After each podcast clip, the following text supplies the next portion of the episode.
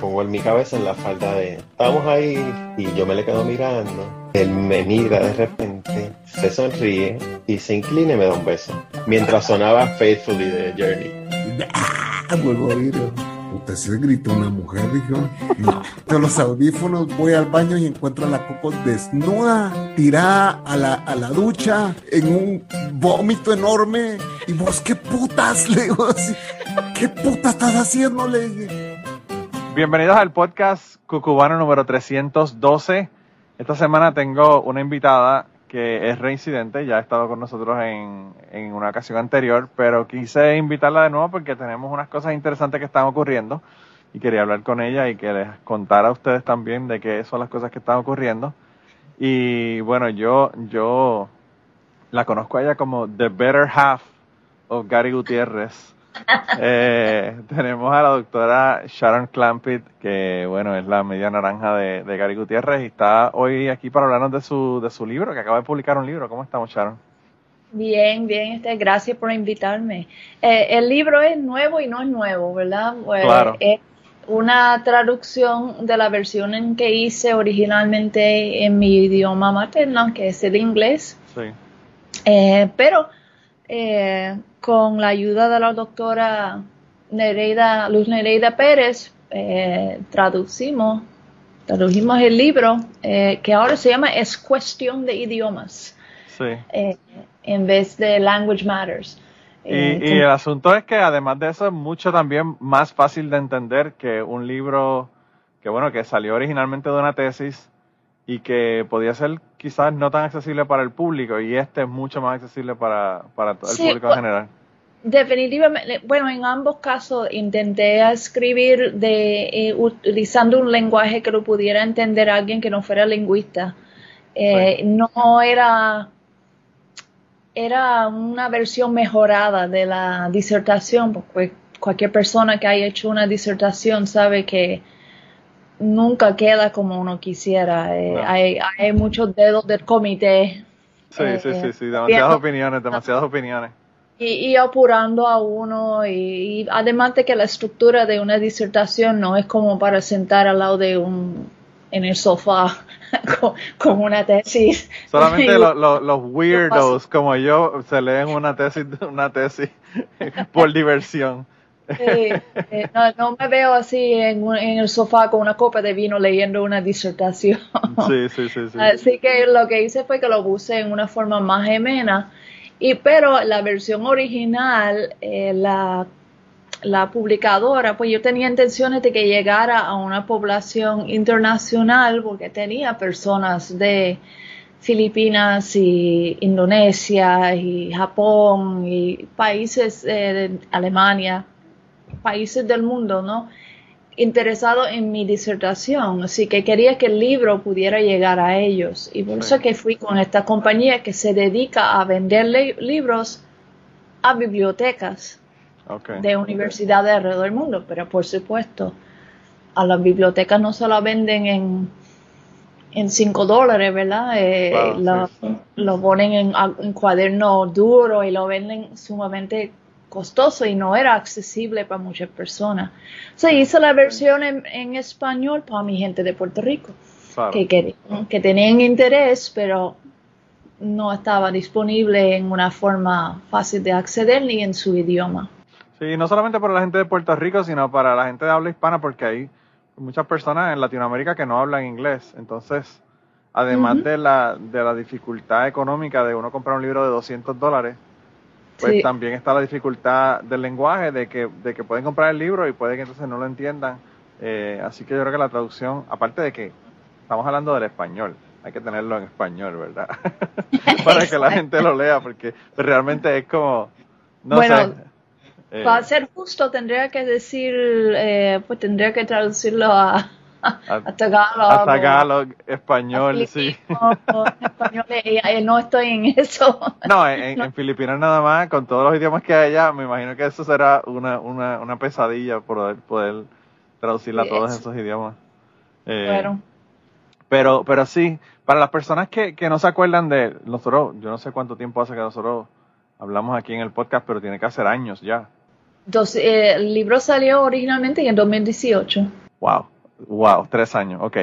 Pues para las personas que llegaron recientemente, que probablemente son un montón, porque, bueno, la, audiencia ha crecido muchísimo desde allá, eh, pues eh, cuéntanos de qué es el libro y cuál es el, el, el- ¿verdad? De qué era la tesis y, de qué, cuál es el tema del libro. El libro es eh, sale de la curiosidad mía cuando yo empecé a estudiar, eh, no en mi doctorado, sino en- a nivel de maestría, que yo estudiaba inglés como, enseñanza de inglés como segundo idioma y educación bilingüe.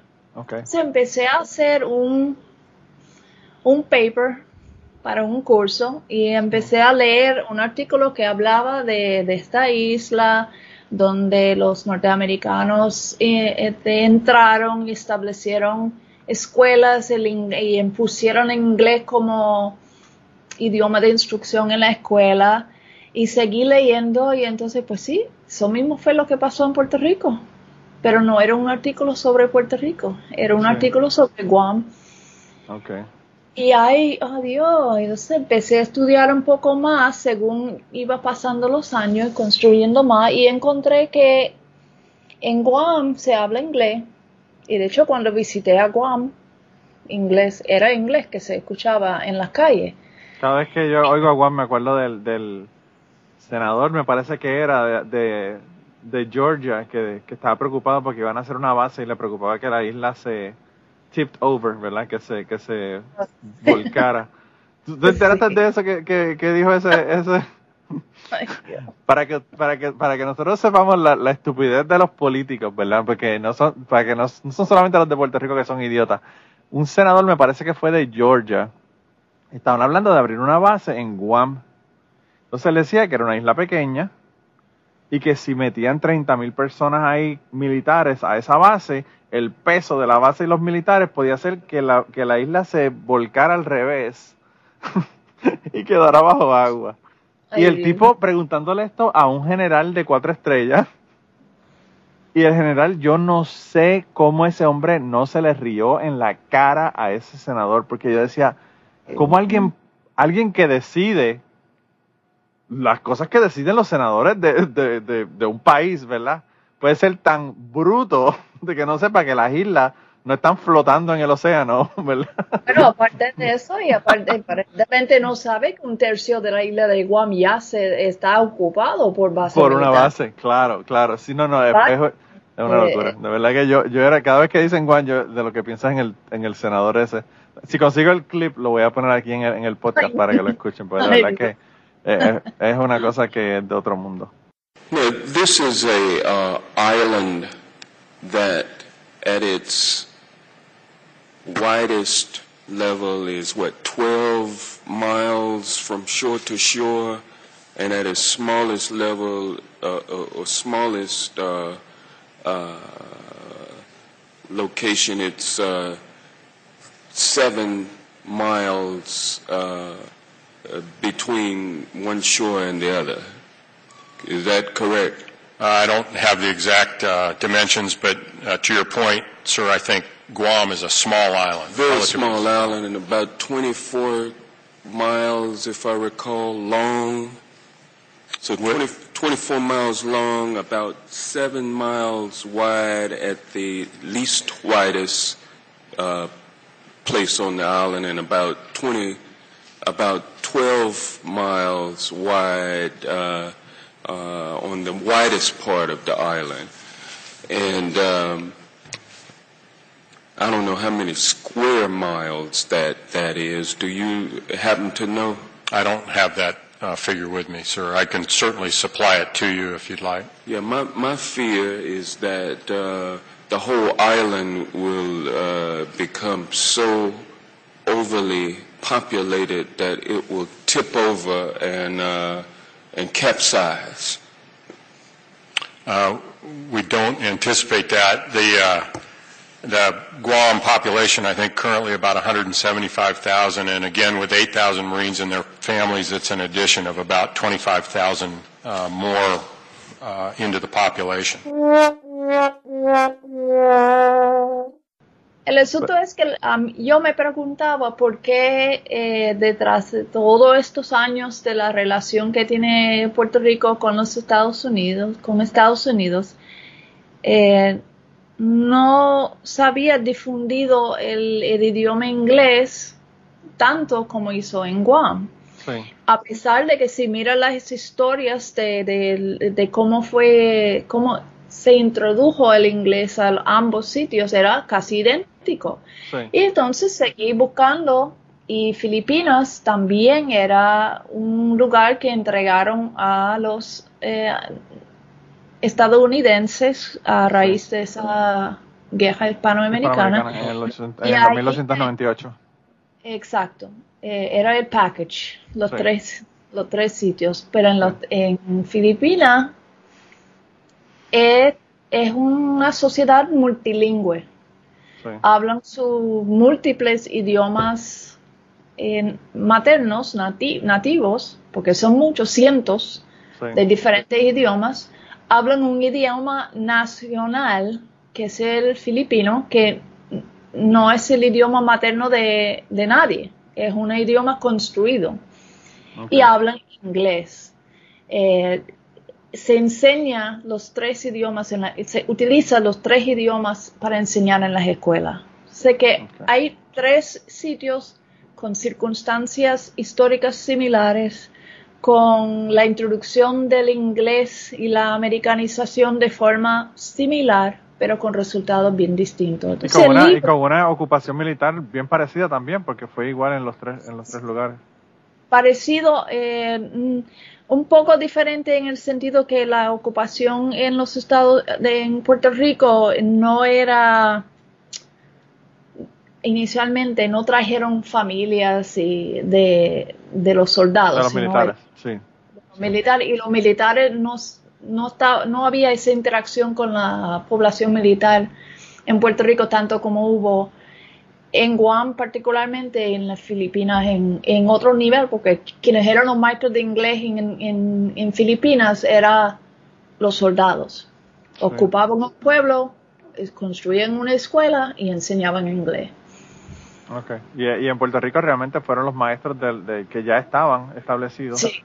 los sí. que estaban enseñando entonces el inglés. Y, y bueno, ocurren muchísimas cosas como, como los, los cuentos, ¿verdad? Que hay muchísimos cuentos de estos relatos de estas personas, de Santa Claus a la cuchilla y todo este montón de, de cuentos que, que son personas que están enseñando el inglés pero que realmente no dominan al 100% el, ingle- el inglés. O sea, no son personas que están enseñando algo que realmente no dominan bien. Yo miré eh, los datos de, de los census Sí. 1898 hasta el- el- lo más reciente. Sí. el por ciento de personas que reportan po- poder o que dominan el inglés bien o muy bien en Puerto Rico siempre has quedado más o menos en 25%, 27%. Hubo un tiempo que llegó a 39% reportando que dominaban, que fue en la época que, que realmente estaba el esfuerzo grande para enseñar inglés en la escuela, usarla como, como lenguaje de instrucción Sí. pero nunca ha sido, esto nunca ha sido una sociedad bilingüe. Hay personas bilingües, eh, o sea, no, la gente confunde en ese concepto. Hay, Claro. hay personas bilingües, claro que sí. Hay personas que hablan, hay, hay personas Y hay, no personas, bilingües. y hay personas que entienden, o sea, si alguien le habla inglés a una persona puede que lo entienda, pero el, el, el uno poder comunicarse y hablar, no. Pero no es una sociedad este, bilingüe. Eh, Aquí no se escucha el inglés en la calle. No. por lo general. Cuando va al supermercado, muy pocas veces escucha a alguien hablando en inglés. En la escuela, toda la, la materia menos inglés se enseña en español. En las iglesias hay un, un por ciento mucho más grande de, de- de servicios que se ofrecen en español y unas secciones particulares para inglés, pero Sí. pocas y no en todas. Sé que no, en ese sentido, Puerto Rico no es una sociedad bilingüe. Y es interesante porque pues yo escucho personas coloquialmente decir, ah, sí, sí, en Puerto Rico se habla español e inglés.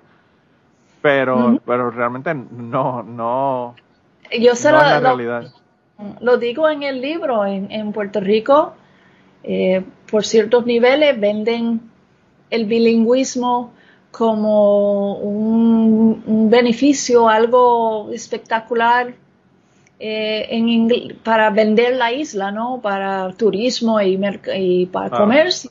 Sí. Pero a la misma vez escucha a los educadores quejando de que no dominan ninguno de los dos idiomas. Sí. No, Eh, el- el- eh, yo me he dado cuenta que el español incluso en Puerto Rico ha ido así como que en picada. es diferente, es diferente, no va en picada, pero es diferente. Eh, es un, un español diferente, no es el español eh, castellano. Sí. Y eso, o sea, eso no solamente ocurre en Puerto Rico, eso ocurre también en otro montón de países que usan un montón de jerga, frases y cosas que son coloquiales que realmente no son parte del español como tal. O sea, a mí... Sin em- yo- Sin yo- embargo, en Puerto Rico son hasta más puristas en, en el sentido de incorporar anglicismos. O sea, Sí. hay una lucha abierta de no hacer eso, Sí. mientras en España es muy común eh, que incorporen palabras en inglés o, o que convierten en español alguna palabra en inglés. eh, Yo me he dado cuenta, por ejemplo, que cuando yo estaba en la escuela, los, los profesores, los maestros nos daban asignaciones. Y ahora, la mayor parte de mis sobrinos y las generaciones eh, más jóvenes utilizan la palabra tarea, no asignación. Y asignación viene de assignment, ¿verdad? Sí. Entonces, eh, la, la mayor parte de la gente ahora no, no utiliza este incluso eh, cosas como las marcas. O sea, la gente no habla de los pampers, hablan de los pañales. Mucha gente habla Ah. de pañales, más que antes cuando yo era más joven. Sí, hay, un- hay un esfuerzo grande de, de no incorporar o no permitir anglicismos, mientras, en- como le digo, en otros países eh, hispanohablantes es muy común es, eh, tomar prestado de, del inglés, especialmente, y de hecho eh, está hasta como se va como que estar de moda si usa la palabra como En inglés, sí. no es en inglés. Sí, y ahí es donde se ve entonces la resistencia esta, que, que es básicamente el tema central del libro. Esta, esta resistencia a no, ¿verdad? Como esta cultura, porque es interesante que nosotros no, obviamente son 500 años, pero nos identificamos con el español como si fuera nuestra cultura. Realmente lo original es lo taíno, no es lo, no es lo español, pero llevamos Sí. tantos años con el español que, que ya, eh, como escuchaba yo en el programa que estuvo recientemente, que lo pusieron, by the way, si quieren escucharlo está en el feed del podcast de Temprano en la Tarde. La entrevista no fue en Temprano en la Tarde, fue en otro programa de WPAB, pero está en el feed de Temprano en la Tarde si la quieren ir a escuchar allá también. Que yo estaba escuchando de que estaban hablando de, de que ya se me olvidó lo que iba a decir. pero, pero lo que- de la, de, de la resistencia que Sí, hubo. sí, sí, sí, eh, que, que, que se ve como resistencia y, y, y en el asunto de que, de que en Puerto Rico, o sea, ha, ha habido un esfuerzo y yo creo que las generaciones más jóvenes ahora son todavía incluso más, eh, la resistencia es más fuerte a la resistencia que había cuando yo me criaba, porque cuando yo me criaba todo el mundo escuchaba rock, todo el mundo escuchaba música en inglés, todo el mundo veía programas de televisión de cable y ahora como que se está haciendo un esfuerzo para empujar lo que es de Puerto Rico.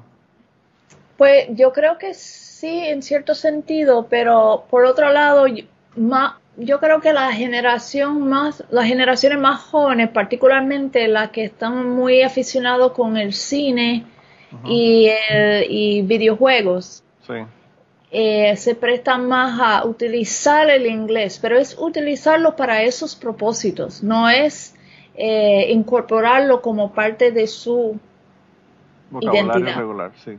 Sí, sí. Ah, ya me acordé de lo que ya me acordé de lo que iba a decir. Lo que iba a decir es que, que el idioma es una parte integral de la cultura, que eso es lo que estabas mencionando en el programa, en el programa Eh, allá, ¿verdad? Entonces, eso de uno cambiar ese idioma es como arrancarle cualquier otra parte de la cultura Es- de la cultura es cambiar la puertorriqueña. identidad cultural. Eso así es como se presentó ah, aquí eh, en Puerto Rico. Eh, se presentó como eh, es la que yo presento como la, la diferencia que yo pude ver eh, entre Guam, Filipinas y Puerto Rico. La que yo pude identificar fue eso, porque y, y- voy un poco atrás, eh, al- algunas de las eh, explicaciones que van las personas Sí. cuando tratan de explicar esa diferencia a mí. eh, ellos dicen el, el- el sí pero, sí pero el español es idioma de, de, de comunicación mundial, de amplia, y el idioma que se hablan en las Filipinas, en Filipinas y Guam no lo era. Ellos no tenían eso. Y dicen, bueno, sí, es verdad. Se pudiera decir que en Guam el inglés dominó porque es un idioma de amplia comunicación, de comunicación mundial, internacional, eh, y pudiéramos decir que el español sobrevivió en Puerto Rico, Sí. a pesar de que tuviera el mismo eh, eh, Esfuerzo. esfuerzo de cambiarlo al inglés como hubo en Guam, Sí.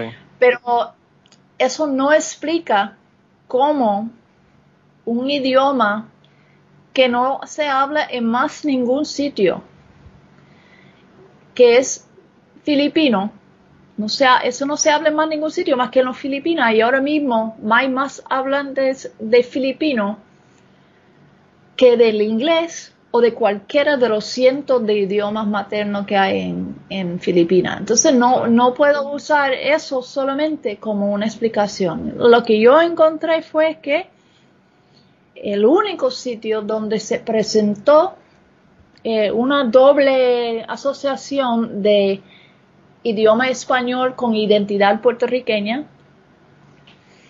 y idioma inglés con iden- identidad no eh, solamente con Estados Unidos. O sea, no se ve como inglés como el idioma mundial o que se habla en muchos países, sino el inglés es de los norteamericanos, de los Sí. estadounidenses. Entonces hicieron ese doble asociación de lenguaje y cultura y a la vez presentaron inglés, que es americanización, Sí. como una amenaza a la identidad puertorriqueña Puertorriqueña, sí. siempre se presentó el inglés como una amenaza. Y aún eh, cuando hablamos ahora de, del- del code switching o del borrowing, de, de- de tomar palabras prestadas de otros idiomas, lo ven como una amenaza. Lo ven como algo que va a matar la cultura puertorriqueña. Y eso no se vio en Guam y no se vio en Filipinas. Y entonces lo que yo me pregunto es, ¿esto fue un, un asunto que fue pensado, concertado o fue algo que se dio orgánico a nivel de la sociedad? Yo diría una combinación de las dos cosas. Eh, recuerda que cuando llegaron, que es el otro punto, cuando llegaron los norteamericanos a, a Puerto Rico, aquí ya había una escuela de leyes, había escuelas, había universidades, Sí. había un grupo de, edu- de personas educados que, y, y cientos de periódicos. Eh, Sí, ya, sí. Había más, yo creo que había más periódicos antes que ahora. mucho había más, muchos más, mucho, más antes que ahora. mucho más. Eh, y entonces, eh, no fue así en Guam ni en Filipinas. En Guam y Filipinas lo, fueron los eh, norteamericanos que montaron las escuelas formales, el sistema de escuela pública. Sí, no formal. tenían una- un sistema de instrucción como tal eh, no tenía. de- Entonces, país. eh, de hecho, yo comentaba que cuando visitaba en Filipinas, eh, yo tenía un chofer que me llevaba a los distintos sitios. Yo me pierdo, yo me pierdo en un closet, imagínate. Termino en isla. en, en el mall, en el mall en Ponce. Exacto.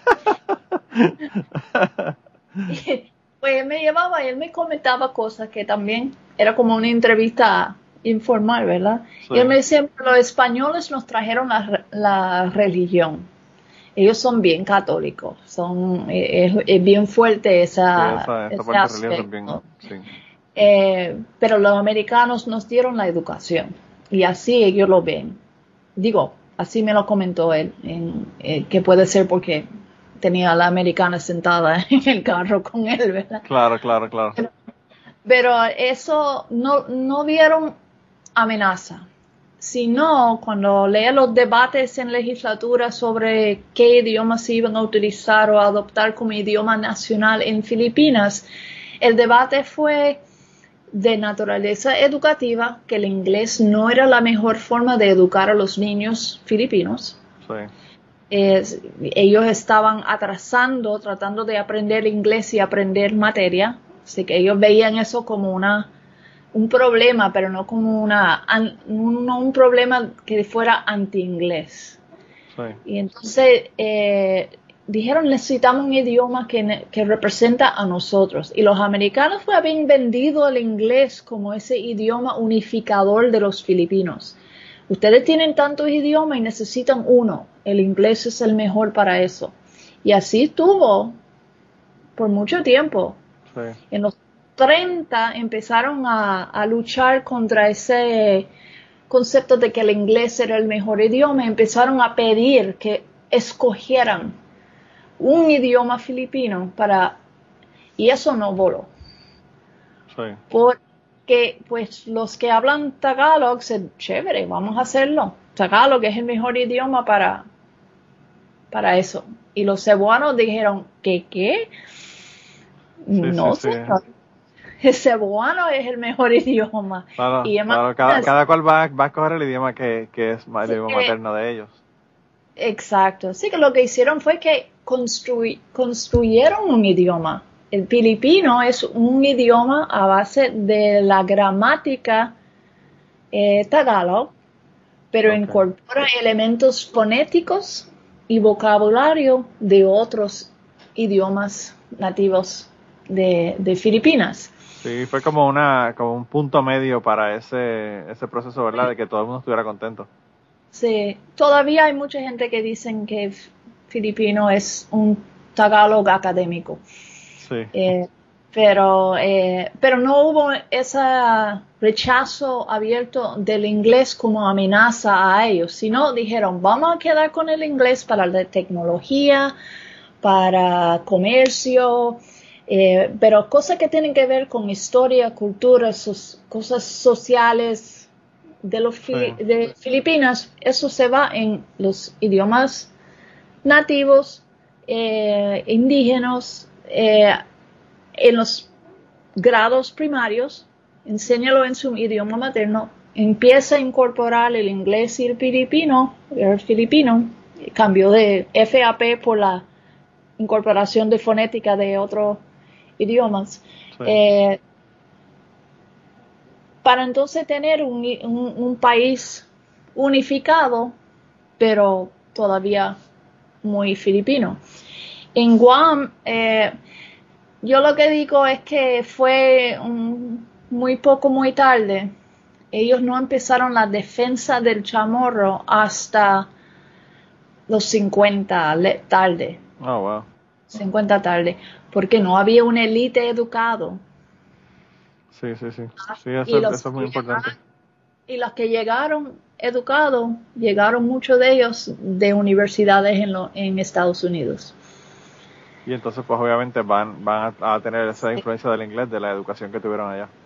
Definitivo, y nunca rechazaron el inglés. De hecho, toda la lucha, eh, y yo tuve la oportunidad de hablar con, con uno de los grupos nacionalistas, eh, la lucha de ellos para retener su cultura, su idioma, se, se hizo un- en conjunto con la defensa de la tierra y era muy similar a las naciones eh, indígenas en los Estados Unidos como luchaban para su tierra, para Sí. su, su identidad que incluía tierra, idioma y etcétera. Claro. Y- pero, eh, eh, y no presentaron, bueno, en Guam nunca presentaron el inglés como algo dañino, sino se basaba sus luchas en la lucha para derechos humanos. Eh, Sí. basado en la constitución de los Estados Unidos, hacían las apelaciones al- al- a la constitución de los Estados Unidos y, y, si eh, sabemos que ustedes los norteamericanos aprecian esto, esto, esto, tienen que ayudarnos a defender nuestro idioma Sí, y sí, nuestra sí. tierra y nuestra cultura. Sin saber que los, los, los norteamericanos hicieron la hicieron la constitución y realmente la constitución al principio no, no protegía a las mujeres, no protegía a los negros, no, era como No, que no, no era, no, no, no. Eh. Tuvieron que hacer muchos parchos. tuvieron que, sí, tuvieron que hacer muchos amendments para poder cu- cubrir todo, y todavía le faltan, ¿verdad? Pero bueno, esos son, Todavía. esos son mis Esa- opiniones, ¿verdad? Es otro podcast. Sí, eso- no, si empezamos a hablar de eso, olvídate ahí. Estamos hasta mañana hablando de ese tema. Definitivamente que sí. Eh, Sí. Pues yo lo que no sé de la parte histórica de, de, de Guam y de Filipinas es si hubo una lucha armada como tal durante la guerra hispanoamericana allá o si la guerra solamente fue con Cuba y con Puerto Rico. Eh, la invasión de los españoles fue muy parecido a lo, eh, cuando entraron a México.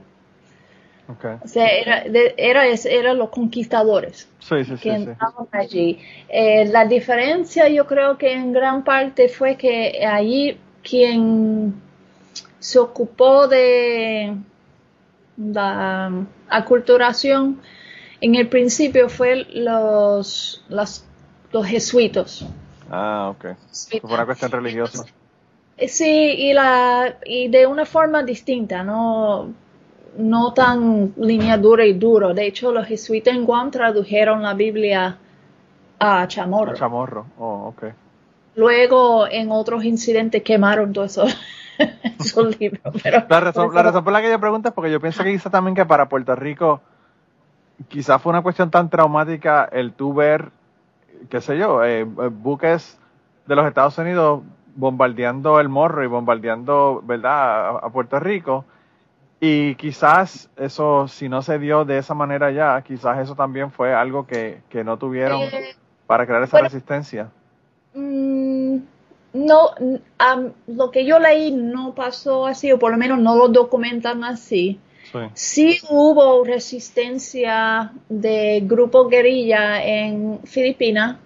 eh, no fueron muy exitosos porque había muchos tropas, muchas tropas. Además de eso, hay un factor que en ambos sitios los japoneses invadieron eh, en, Sí, ¿verdad? Que los japoneses también estuvieron allá.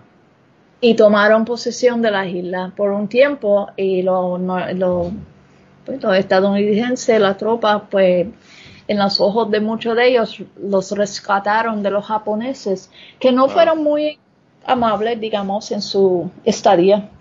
Eh, Bueno, los japoneses no fueron amables con nadie, no solamente con ellos, los, los japoneses es Ah. increíble. A mí, mira, a mí es una de las cosas que a mí me sorprende de la cuestión histórica porque los japoneses, yo uno los ve como una, una sociedad súper avanzada y con toda la cosa y con la cuestión de ellos invadir otros países fueron brutales. La- eh, Fueron bastante fuertes. Ahora, lo que me, me estuvo curioso es que en su ocupación de Filipinas trataron, hicieron un esfuerzo de que los filipinos reconocieran que tuvieran más en común con la cultura japonesa que la cultura americana. Americana. Trataron de que, que, que se adueñaran de sus raíces asiáticos sí, sí, y no, no lo lograron hacer. No lo lograron hacer. Eh, tal vez por las barbaridades, ¿verdad? Que, Bueno, es que de- a- que son comunes con la guerra, punto. Pero eh, en, en ese sentido, mm, en ambos sitios ven ojo- con ojos más, eh, con otro, otro vista la, la llegada, la segunda llegada de los... Yo creo que es, una, es una cuestión como la que ocurre en Puerto Rico también quizás con los, con los militares, que en los Estados Unidos, bueno, en los Estados Unidos yo sabía que ellos eran, eh, ¿verdad? Era un grupo eh, de la sociedad que, que los protegían, los querían, siempre estaban como que support the troops y toda la cosa.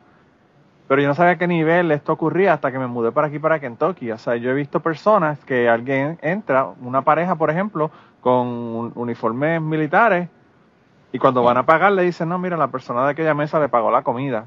Sí, la Así de la nada. O sea, eso tienen esa diferencia hacia la cuestión militar. Entonces, eh, en Puerto Rico, pues, Pero no mí- siempre fue así, o sea, cuando Bueno, llegaron soldados de Vietnam, de eso Vietnam no fue fue la horrible. recepción que... Claro, claro. Sí, Ah, ah, y ellos han trabajado también muchísimo en, en, en hacer esa imagen y, y trabajar eso, Ah. ¿verdad?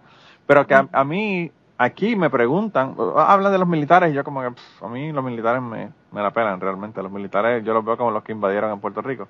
Y entonces eh, la gente de aquí no entienden.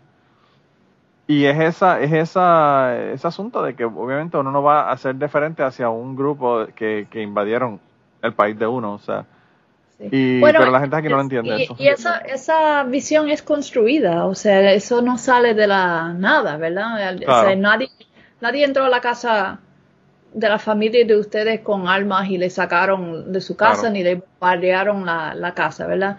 Eh, es una visión construida eh, por ambas partes, ¿no? Los, el- el- los que llegaron a Puerto Rico eran militares, pero eran gobernadores militares Sí. un poco como la Junta hoy día. Pero, Sí. eh, el- Hablando de cosas que nunca cambian, ¿verdad? eh, ellos entraron y, se- y en los tres sitios fue lo mismo. Yo le, le llamamos la bondad militar Sí. eh, lo- o la invasión bondadosa. Eh, Sí. eh, vamos a rescatarte, vamos a ayudarle a, a progresar como sociedad. Pero en Puerto Rico ya estaban haciendo progreso. No, y no solamente eso, Puerto Rico prácticamente estaba en, en vías de independizarse. Cuando, No, cuando ya- el- ya era, como simultáneo. Este, Sí. ah, ok, ¿quieres su independen- independencia? Aquí, by the way. ya sí, tú sí. no eres de nosotros. Sí, sí, sí, definitivamente que sí. Pues lo asunto es que ellos entraron y tomaron posesión porque tenían la visión, como era bien común en esa época, de que los nativos no sabían gobernarse Sí. y que necesitaban la ayuda de una, un país civilizado. Y todo esto lo pongo entre comillas para que no me quemen aquí. No, no, no, Eh, no lo tienes eh, que poner entre comillas porque eso lo dijo el Congreso. O sea, Bueno, eso- lo dice, Eso, eso lo dijeron, lo establecieron, nos dijeron que éramos unos indios en taparrabos y que no podíamos tener el gobierno autónomo de nosotros. Exacto. Pero en el principio, los que sí tenían poder en, en Puerto Rico, Sí. los intelectuales, los que tenían cierto nivel de, de- de prestigio en la sociedad, decían, chévere, ese barco se ve bonito, vamos a, vamos a montarnos. Y enta- intentaron, y intentaron de como que vamos a ayudar a estos americanos a entendernos y vamos a trabajar juntos para un mejor Puerto Rico. Pero los americanos no compraron eso Claro. y empezaron a empujarlo. Si mira todos los nombres de quienes estaban a cargo del Departamento de Educación en esos años, ninguno era un González, No. ninguno era un Rodríguez, de Sí. Brumba, eh, de etcétera. Pues ellos empezaron a dar cuenta, espérate, ellos como que no me están dejando entrar a este, este sitio, no me, me están rechazando. Vamos a bailar, Eso. pero, vamos a bailar, pero estoy esperando afuera para entrar al salón de baile. Yo no estoy gozando de este negocio, o sea, y entonces Sí. ahí empezó el, mira, eh, ellos, ahora vamos a, a luchar y empezaron la lucha contra el, el apoderamiento nor- de los militares de los Estados Unidos, Sí. eh, porque ellos no estaban guisando, no Claro, podían claro. Le afectaba el, el balance de poder había cambiado y ellos no querían eso, ¿verdad? Querían que cambiara por otro lado. Sí. Y ahí fue que empezó el, el- la, la lucha, ¿no? Esa Y resistencia. empezaron a, a presentar a eso como una amenaza, no solamente a ellos y su posición en la sociedad, sino a toda la sociedad. Y la forma que le hicieron fue a través del idioma. Y como yo le explicaba en, en- en el programa de radio, eh, eso es simbólico, ¿no? El, el símbolo de idioma es igual a cultura. Sí. Pero podrían haber escogido otras cosas, podrían haber escogido eh, pasteles. Los no- americanos nos van a quitar los pasteles. Las peleas Eh, de a- gallos. Las peleas de Vamos a, gallos. tener, este, papas majadas, y, y- pero ¿cuántas personas realmente pudieron identificarse con pasteles? O eh, la baile de plena y bomba. Sí, sí, sí. Sí, nos van a hacer bailar este, twerking. Y no, no podemos. y. no, no era, pero cuando habla de idioma, el idioma es de todo el mundo. Sí, todo el mundo lo usa. Aún, aún el que no come pasteles habla el español. Exacto. Entonces, pues, ese, por eso es que el idioma es idóneo para crear ese, ese símbolo de cultura. Y aquí ahora voy a tirar una, una, yo voy a tirar una bomba aquí en el medio del podcast. Los pasteles, ¿con ketchup o sin ketchup? Oh, yo sin ninguno, no me gustan los pasteles. Ah, no le gustan los pasteles. Eso todavía es más ofensivo para los boricuas. Pero me gustan los de arroz, pero son los únicos que yo como, no me gustan. Y mira que yo lo he probado y Ahora, hasta es me una cuestión, es una cuestión gringa porque a mi esposa tampoco le gustan los pasteles. Es la No los come, no los come. Yo no sé por qué ella, pero no los come. Y ella me ve comiendo. Bueno, ¿tú sabes cómo ella le dice a, a, mí- a los pasteles cuando estoy comiendo? Me dice, What are you eating? Your turds? Porque dice que parece un mojón. No, lo- yo reservo esa palabra para la- lo, eh, ay, ¿cómo le llaman? Los blood sausage. los- Ah, la, las morcillas. morcilla, la morcilla. Yo tampoco como morcilla. Yo no soy como morcilla. Y eso, yo soy de Utuado y, y en mi casa la hacían. Quizás por eso es que no la como, porque veía cómo las hacían, ¿verdad? Pero El sobrino de Gaby decía, eso es muy rústico para mi gusto. Y eso, fíjate, eso es una cuestión que no hay nada más español que eso, porque eso viene de, de allá. O sea, eso viene de España. No, Eh. a mí no me gustaba en el sur de los Estados Unidos tampoco y no Sí, me gusta en en, el en el sur de los Estados Unidos gusta aquí, así que no, no. Y los pasteles, pues como digo, yo lo puedo comer, o sea, yo no voy a ofender a nadie y no comerlos, no es como que, pero no me agrada, no me agrada. Aquí, ahora, ahora hay una, una, bueno, yo no sé si, si sabes, pero en, ahora hay una- un dilema increíble porque dijeron que no se pueden pasar productos de cerdo ni aún cocidos por el aeropuerto en, en, en maletas. Ah, sí. Así que yo me imagino. Sí era en España, así era en España, yo no podía traer jabón eh, ibera- de Iberia. Ah, el jamón, sí, el jamón, no, el jamón ibérico. Pero el jamón ibérico yo creo que lo que pasa es que estaba prohibido por eso, porque como era como era jamón y, y realmente no estaba cocido, por eso, por eso era el problema. Pero, pero sí, no se puede traer. Eh, pero no sé, eso es nuevo. Eso lo acabo de ver hace una semana, semana y media atrás en las noticias y eso va a ser un lío en el aeropuerto. Porque entonces lo que la gente va a decir, ah, no, yo lo, lo- estos pasteles son de pollo. Entonces, ¿cómo rayos van a saber si son de pollo o son de cerdo? Y es como que va a ser el, el Nightmare on Bueno. Elm Street. Yo digo, toda la vida yo, yo he visto en el correo la gente enviando pasteles, Claro. express mail. A mi Pa' hermana, mi hermana, mi hermana me envió pasteles. Entonces ese es el asunto. ¿Por qué lo puedes enviar Express Mail, pero no lo puedes llevar en el aeropuerto? Ah. Es una locura. No, y aparte que está cocido, o sea, si tú, los pasteles tú no los llevas crudo, la carne se cocina antes de poner en el pastel, entonces yo no entiendo si está cocido y se supone que es por, para, por- para proteger de parásitos o lo que fuera, todo eso está muerto ya, sea, eso lo cocinaron. Pero anyway, sé. yo sé, yo lo que sé es que va a haber un lío en ese aeropuerto por el asunto ese de los pasteles que va a ser increíble. Sí. Eh, pero bueno. Siempre terminamos hablando de comida. Siempre sí, siempre terminamos hablando de comida. Lo que pasa es que la- hablando de cultura, no se puede no Ah. hablar de comida, ¿verdad? La comida es cultura también, sí, es la- verdad. La, comida Es también verdad. es cultura. Eh, no- Y entonces yo quería que, antes de, de verdad, ya estamos, ya estamos casi en la hora, pero quería que le mencionara a la gente dónde consiguen el libro, cómo lo pueden conseguir. Eh, El libro se encuentra en la librería El Candil.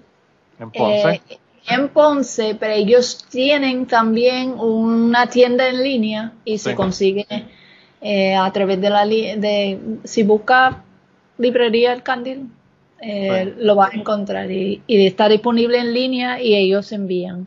Y yo Ah, tengo que decir, y esto no es un anuncio pagado, esto es un anuncio no pagado, de que esta gente son un éxito. Yo tampoco tengo nada malo que decir del libro 787, son tremendas compañías boricuas las dos. Ah, sí, también. Eh, pero en el Candil, el otro día estuvo un autor que escribió un libro que se llama Antonia, que es la historia de la, de la chica que mataron en la Universidad de Puerto Rico ya hace 50 años, ¿verdad? 50, sí, Ujú. 50. Ya.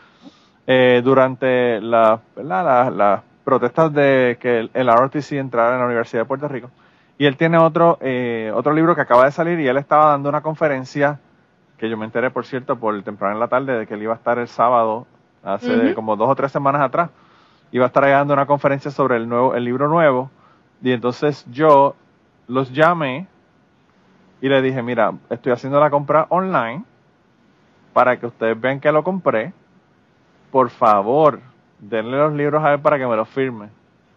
Lo Y hacen. fueron súper, súper, súper amables y se lo dieron y me llegaron los dos libros firmados súper rápido. Así que... Ah, eh, De hecho, están haciendo, an- antes, digo, pre-pandemia, hacía las tertulias, se llenaba el sitio de personas que iban a sentar a escuchar de alguien hablar de su libro, que, ¿dónde se ve eso ya? No, eso ya Eh, no, eso ya no se ve. Aparte de eh, que, de que, de, de que tienen otro montón de actividades adicionales, ¿verdad? No solamente de hablar de libros. Sí, hacen Eh. música y, y- y temas generales, de hecho, artesanía, todo. Yo creo que hace falta porque fíjate, lo- el asunto es que en Puerto Rico la Borders básicamente hizo un montón de tiendas, rompió todo y, y destruyó todas estas librerías pequeñas que habían en Puerto Rico y entonces después la compañía se va a pique y se que nos quedamos sin librerías. Hay bien pocas librerías que uno realmente puede ir y yo no sé, yo, o sea, yo compro libros online todo el tiempo,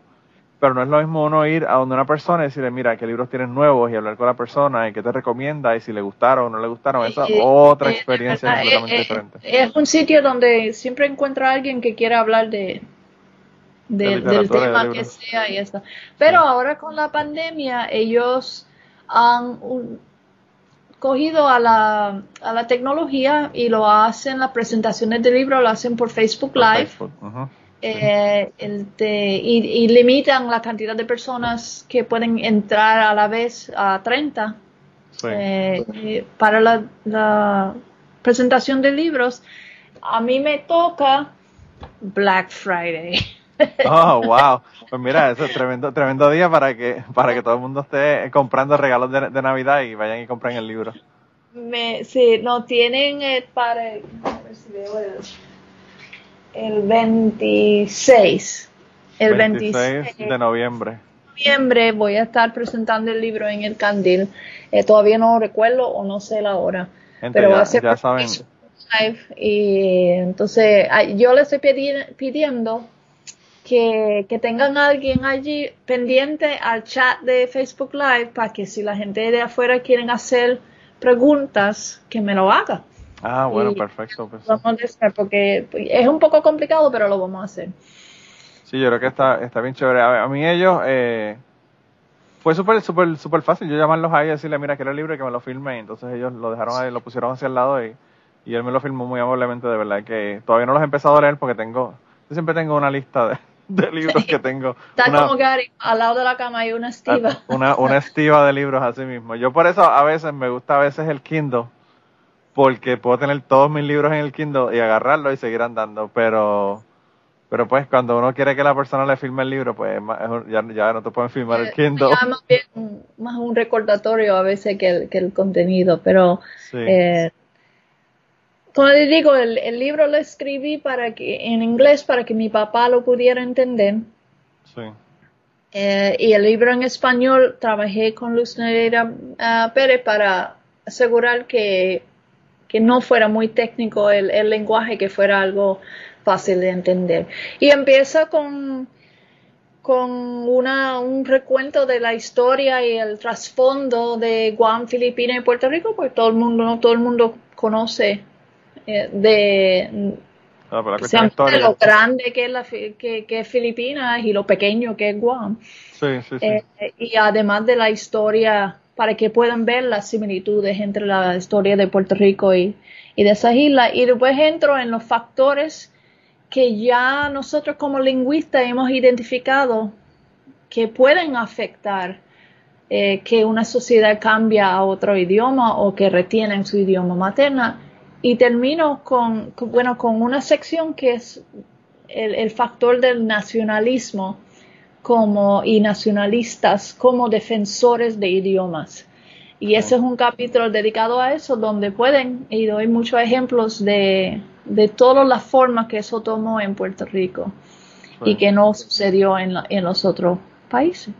Así que si le interesa ese tema y está buscando un regalo para alguien que no tiene mucho tiempo en su, que tiene mucho tiempo en sus manos, pues Bueno, pues ya saben, gente, están en el candil y ya saben que Black Friday, después que se coman el pavo en, el, el jueves, van allá, se dan la vuelta a Ponce al candil y bueno, ya pueden ir a comer a un par de sitios que hay en Ponce que me encantaron.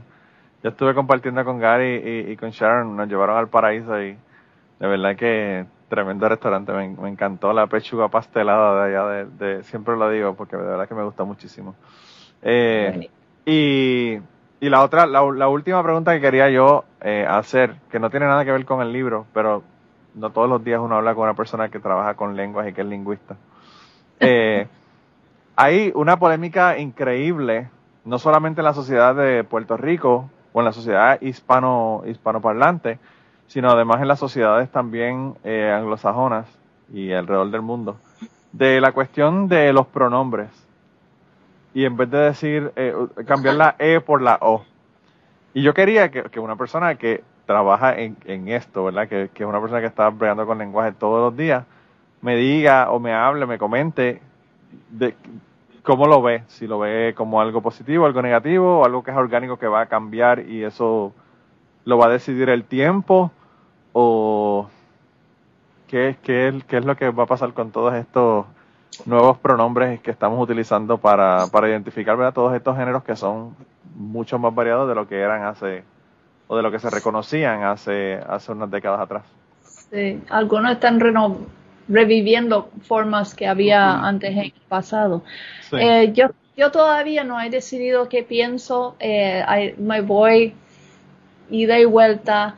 Eh, hablamos de que el lenguaje es identidad, el lenguaje refleja la identidad y ciertamente hay personas que entiendan que el uso tradicional de pronombres no representa a la identidad de ellos y que Sí. o ellas o ellas. Eh, y, y pues hay que, yo creo que eso es algo que hay que respetar y, y considerarlo, ¿verdad? Claro. Eh, por otro lado, de un punto de vista lingüístico nada más, el lenguaje escrito es, eh, eh, eh, para mí esto es, puede ser que define una distinción más amplia entre el lenguaje oral y el lenguaje escrito. Al principio empezaron con ella, en vez de ellas y ellos ponían X. Sí, sí como Latinx. Como Latinx en, in- en inglés. como Latinx, pero X no, Sí, es no, difícil a poderlo hablarlo, claro. pues no lo puede pronunciar y entonces, eh, ok, lo uso solamente cuando escribo porque obviamente no lo puedo pronunciar. Eh, en, en esa, en los pronombres. Sí. Eh, así que nada, yo todavía estoy, entiendo por qué está surgiendo eh, y lo que yo haría como lingüista es, es observar y esperar a ver qué va ¿Qué a va suceder, porque el uso es lo que va a de- de, eh, determinar si se queda o no se queda, igual que el idioma materno de uno, si no lo usa, Claro. si no lo encuentra útil, eh, no le se sirve, pierde, se pierde. se pierde. Yo, yo, fíjate, en cuanto a la cuestión, yo pienso que, al igual que con el tema, por ejemplo, del aborto, yo no tengo vela en este entierro porque yo no soy de estos eh, géneros que se sienten que no están siendo parte de una sociedad, ¿verdad? Así que yo no, no me molesta que lo usen. Yo no lo uso más por la dificultad de que ya estoy acostumbrado a decir las cosas de otra manera y se me hace bien difícil uno cambiar eso y en vez de decir ellos, decir ellas. Eh, pero yo veo muchísima gente que están bien, bien agresivos con la cuestión de estos cambios. Y tal Y- vez tienen que hacerlo para defenderse a sí mismo. Eh, pero yo entiendo, o sea, el que acaba de cumplir año es, que eres tú. Así que también es difícil cambiar los viejos. es viejo, soy viejo, soy viejo. Estamos grabando esto el, el día de mi cumpleaños, gente, para las personas que, que no lo sepan, que es el 29 de septiembre. Eh, Sí. No, yo, yo pienso que, que, que es una cuestión, sí, también de, de vejez y de, y de, y de Eh. llevar 47 años diciéndolo de una manera y cambiar, ¿verdad? Todavía yo sigo escribiendo solo con el acento. Que yo, Ah, no, ya yo aprendí esa ya. yo, yo, yo sigo, digo, yo lo cambio. Pero lo que quiero decir es que inconscientemente le pongo el acento, aunque, porque es que lo- así lo usaba de, de siempre, de toda la vida. Eh, Es como los dos puntos después del, de- después del, del punto final. Los dos, Dos espacios. Ugh. no, eso, eso sí, no, eso es automático para mí. Eso, ni yo lo- no, ni- yo no podía con esa vaina tampoco. Y, y la tesis aquí cuando la escribí, eso me lo corrigieron, pero que fue una barbaridad. que yo, Imagínate una tesis y uno cambiar todas las oraciones. Sí, yo, te- yo estoy esperando que Microsoft salga con un comando que diga Ah, para cambiarlo automáticamente. Forma- formateame todo el documento con un solo espacio después del punto. Sí, pero Eh, anyway, de- son cosas que, que, que están ahí, pero a mí, Pero es complicado. déjame expli- eh, yo tengo una estudiante que es maestra en eh, maestra en escuelas públicas y ella me estaba contando que ella tiene un estudiante que ella, ella es maestra de inglés. Eh, ella dice que es un estudiante que se ve eh, como si fuera una ella, ok, pero, pero ella le dice a la maestra, yo quiero que me digan él, ok. porque yo me identifico con él. Entonces ella está, ok, sí, entonces ella tiene que estar recordándose a, a decir Sí, he and him, and, en vez de... en vez y de entonces her. ella tiene el dilema que no sabe si los padres de Ah. la niña niño sabe que ella se identifica con o si es que solamente el muchacho está chavando la paciencia de la maestra, o sea que también es una posibilidad. Yeah, Bueno, eso Eh, nosotros, conociendo como nosotros éramos en la escuela, probablemente eso sí es una posibilidad Eh, bien alta. Pero Porque es nosotros, eso, no encuentro ni qué hacer, me paso todo el tiempo con la trabalengua tratando Sí, de recordar sí, sí. quién es quién. yo pienso que es una cuestión de tolerancia en, en ambos lados, porque yo, yo entiendo que es una cuestión, es una cuestión de tolerar, eh, ¿verdad? De que esas personas se- no se sienten incluidas y quieren usar un pronombre diferente, pues mira que lo usen. Pero también yo pienso que las personas que, se, que tienen una diversidad, ¿verdad? En la cuestión de los géneros o no se identifican con uno o con el otro, también tienen que entender la dificultad de las otras personas de que, o sea, si uno ve una persona de primera instancia, qué sé yo, uno es un cajero en una tienda y viene alguien que, para, como, como decía en el caso de esta, de esta chica, parece una, una mujer y uno le dice ella, utiliza ella eh, en el pronombre, pues tampoco es para quemar la tienda, porque eso ocurrió. O sea, también Sí. uno tiene que entender que, pues, que hay personas que, que hacen unos, unas evaluaciones con lo que ven y que uno puede cometer errores. Yo estaba Sí. escuchando, a mí me molestó muchísimo porque yo estaba, yo estaba escuchando un podcast de un comediante que, que el comediante salía en Whose Line Is It Anyway? Era Greg Proops. Y Greg Proops estaba con su esposa y estaba hablando de una chica, eh, y, y digo chica, pero es they, no es ella, que estuvo en, la, en los Juegos Olímpicos. Y él utilizó ella. Y la esposa lo corrigió. Y entonces eh, la esposa le dice, cut that. Como que saca eso del, del, del podcast, no lo, no lo publiques. O sea, tienes que arreglar ese punto ahí para que, para yo que no- recuerdo de eso, sí. Y entonces él le dice, no, ¿por qué? O sea, cometí un error, lo corregí, me disculpé porque cometí el error. Yo pienso que eso, eso es suficiente, o sea, uno, uno aceptar que uno cometió un error. Pero pues ella era súper tajante en el asunto de, no, esto es imposible que ocurra. Y entonces, pues ya entramos en, la intolerancia de, los, de ambos lados, ¿verdad? Bueno, y el proceso de aprendizaje, porque es algo nuevo. También, también. Sí, sí, sí, tenemos una curva de aprendizaje, claro. Este, mira, eh, hubo un proceso de aprendizaje eh, hace un tiempo de, de que se dijera eh, bienvenido a todos y a todas.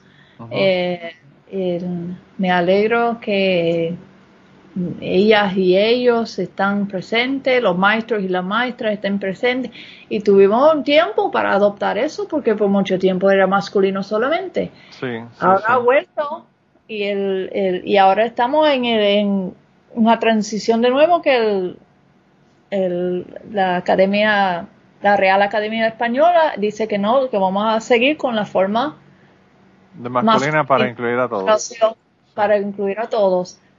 Pero no, no todo el mundo quiere hacer eso. Y entonces estamos en ese proceso, pero tampoco es levantarse en armas, es aprendizaje. Es decir, a mí me gustó mucho en Twitter, eh, la gente empezaron a poner su nombre en Twitter y abajo los pronombres que prefieren. Sí, eso es perfecto. Y yo dije, ah, perfecto, porque ahora yo sé. Y yo soy tan mierda de ser humano que lo, lo puse, puse un chiste.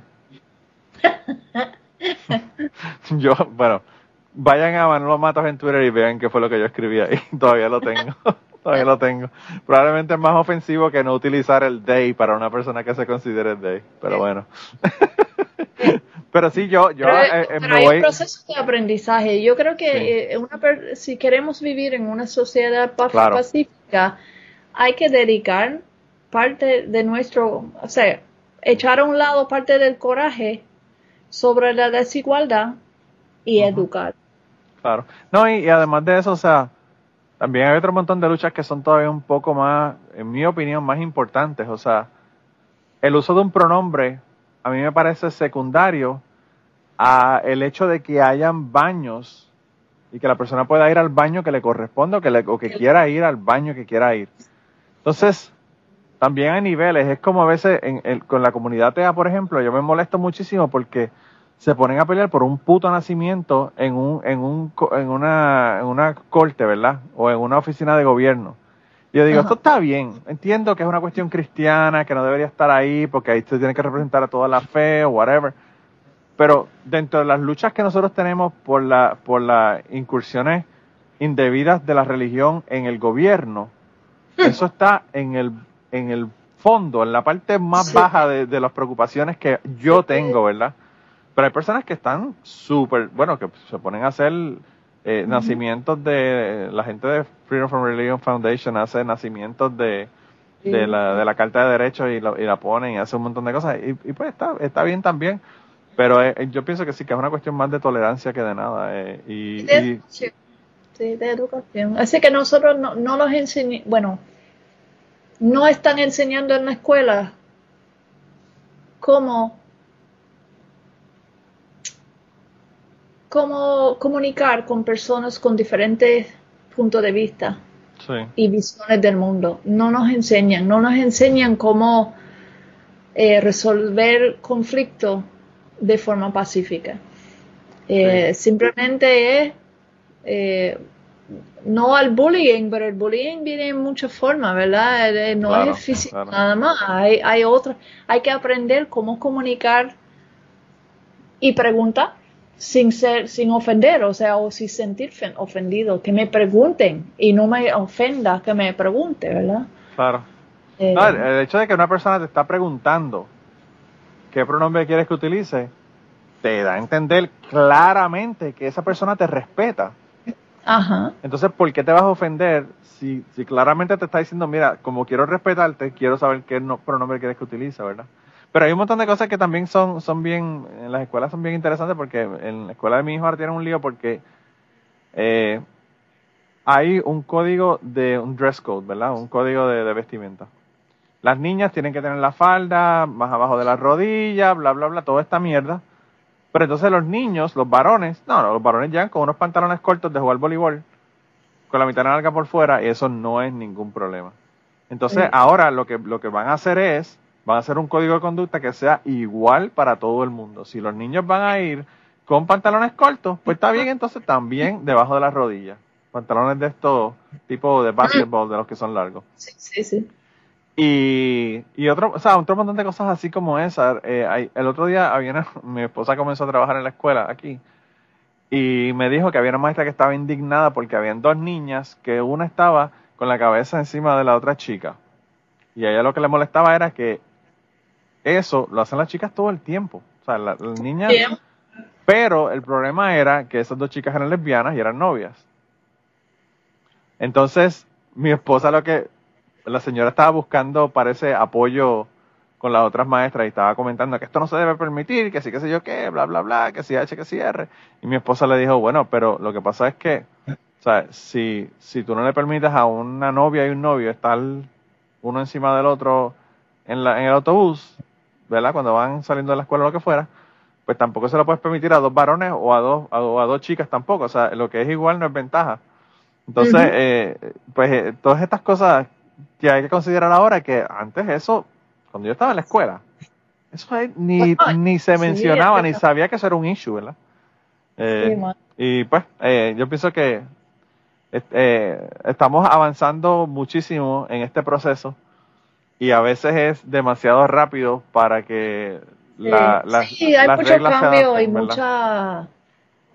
lo- pero yo lo veo bien. Está permitiendo a la gente sentir como son. Claro, Y- no, yo, yo lo veo bien también. Sin juzgar, yo lo veo bien. Este, aquí en Puerto Rico empecé a ver algo interesante, porque aquí sabe que los uniformes, eso Ah, sí. de la escuela es con los pleats en la, en the different color plaids y todo.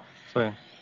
A mí siempre me estuvo, Dios mío, me, me da pena para los padres que tienen que estar planchando esos pliegues todos los días. Claro, claro, Pero claro. cambiando que ahora eh, están moviendo a un polo con una sudadera, pantalón de sudadera, Sí, wow. para ambos. Todo el mundo igual. En algunas escuelas es una camiseta, ni siquiera un polo, una camiseta y los pantalones de, de, de sudadera para todos los niños. Sí, yo me acuerdo que ese era un lío con, con la, con la, con nosotros y, y a veces alguien ve- venía sin el uniforme porque tenía que ir a una cita médica o lo que fuera y era un lío porque entonces ¿por qué esta no tiene el uniforme y nosotros tenemos que tener? Era un lío. Y es que tiene más sentido, o sea, la, lava, la camiseta y los pantalones de sudadera se echan a la lavadora y están listos para el otro Sí, día. Sí, Sí, eso era, No. eso era un lío. La única, la- bueno, realmente la única Y ventaja tiene es un poco de la escuela y eso, pero Sí. Pues eso, como cambian las cosas, ¿verdad? Yo, yo como yo tanto tiempo en Puerto Rico, eso no, no lo había notado. Aquí no, aquí la gente van como quieren. Aquí yo he visto niños que van con flip-flops, que le tienen que decir, le tienen que decir los maestros, mira, los miércoles vamos a hacer educación física, por favor, vengan con tenis. Tú sabes, como que tienen que enfatizarlo porque si no, no. Llegan con los flip-flops y no, flip-flops y no pueden hacer nada. a mí, con que los niños no, no tengan ninguna razón para odiar a la escuela, es bien. Sí, Y definitivamente que sí. es un bien. Sí, sí, sí. Pero bueno, Sharon, eh, cuando uno está hablando con gente que, que a uno no le gusta hablar, eh, el tiempo se va súper rápido. Así que mismo. yo antes de que, de que te fuera quería darte las gracias por haber estado aquí, por haberme aceptado la invitación y por haber dicho que sí y venir al otro día. Te invité ayer y ya llegaste hoy. Así Ya, que aquí. qué Sí. bueno. Y Eso, eso es parte de pandemia. Estoy aquí en casa, no voy para ningún sitio. no, eso sí, la pandemia ha hecho eso un poco más, más fácil, ¿verdad? Que la gente no tiene nada, o tiene menos cosas que hacer, ¿verdad? Mm. Eh, pero bueno, pues nada, eh, eh, la- a la gente que nos está escuchando ya saben que el libro está disponible en el Candil. Vayan allá en librería El Candil y ellos envían a todo, a todos, a todas partes, ¿verdad? Si están en Estados Unidos, donde estén, eh, ellos le envían allá. Internacional también. Sí, así Sí. que, que nada. Es cuestión de idiomas, se llama. Es cuestión de idioma de la doctora Sharon Clampett. Así que nada, gente, cuídense un montón. Eh, nos vemos la semana que viene. Yo creo que la próxima, próxima conversación que voy a tener es con Esteban de plan de contingencia y vamos a hablar de Afganistán y toda esta cosa. Así que quizás sea de tres horas porque esa gente no sabe hablar una hora. Así, así es. esa gente le mete en heavy cuando se ponen a hablar. Así que eh, Muchas eso- gracias, Manolo, para su tiempo. Gracias, un saludo y un saludo a, a, a- a Gary. Mira, eh, la otra, la última pregunta antes de irme. La, ¿El apple butter es algo que, que, que tú comías acá en Estados Unidos o, o fue algo nuevo? No, es algo que yo eh, solamente comía en los Estados Unidos y era como cuando íbamos mi familia de cross country a ese viaje en carro. Sí, sí, sí. Eh, eh, eh, cuando parábamos en diners y cosas así, tenían el apple butter y era algo que yo no como hace tiempo y cuando lo comí de, "Oh, esto es un viaje de, esa es nostalgia en un pote. sí. Que- Pues yo, eso, eh, ah, yo no tengo nada que ver con eso. Eso fue mi esposa la que dijo, mándale un apple butter. Así que, eh, para la gente que no sabe lo que es apple butter, es, es básicamente como, como jalea que se le pone a- en pan o Eh, para el es desayuno. como ap- apple sauce, pero tiene canela y clavos. Sí. eh, mezclado. Sabe y a, sabe a pie, pie de, a pie de, de manzana, básicamente. Está bien buena, sí, es bien buena. Pues Se esposa- pone en tostada o galleta y eso. Yo lo pongo mantequilla junto para tener el salado y dulce Ah, es- juntos. Sí, mi esposo hace eso también. A mí no me gusta mucho, yo soy como, con, con el apple butter como tú con los pasteles. me lo puedo comer, pero eh. pero mi esposa es fanática de esa vaina, eso eh, eso ella lo compra todo el tiempo. Muchas gracias a ella. Bueno, no, pues yo lo que no sabía era si había sido algo que probaste y te gustó o si era algo que allá- comías acá y que... De que- niña, sí. de niña. Sí. Wow, wow. Bueno, pues nada, con eso entonces, con el apple butter entonces lo dejamos. Siempre terminamos como siempre hablando de comida. sí. Eh, así que nada, gente, se cuidan un montón. Gracias Sharon y nos vemos la semana que viene. Nos vemos, muchas gracias. Y antes de terminar el podcast del día de hoy, queremos dar las gracias a las personas que nos han ayudado, ¿verdad?, para hacer el podcast posible. Eh, la primera persona que quería agradecerles es a Raúl Arnaiz, que me hizo el logo de Cucubano. Eh, Raúl Arnaiz lo consiguen en patreon.com slash Raúl Arnaiz y allá pueden ver sus trabajos. Realmente al- Raúl es tremendo artista. Y además de eso, la canción del podcast la canta Maida Belén con Rafi Lina en la guitarra y Kike Domenech en el 4. Queremos darle las gracias también a ellos por permitirnos utilizar la canción para el podcast. Además de eso, a mí me consigues en patreon.com slash Manolo Matos o me consigues en Twitter como Manolo Matos y el podcast lo consigues como Cucubano Pod. Así que por allá nos puedes enviar mensajes, nos puedes decir eh, que nos quieres contar historias, te puedes autoinvitar a participar en el podcast. Siempre estamos buscando invitados nuevos que tengan historias interesantes, así que no, no dudes en llamarnos si tienes una historia que nos quieres contar. Y nada, espero que pasen una semana increíble y nos vemos prontito.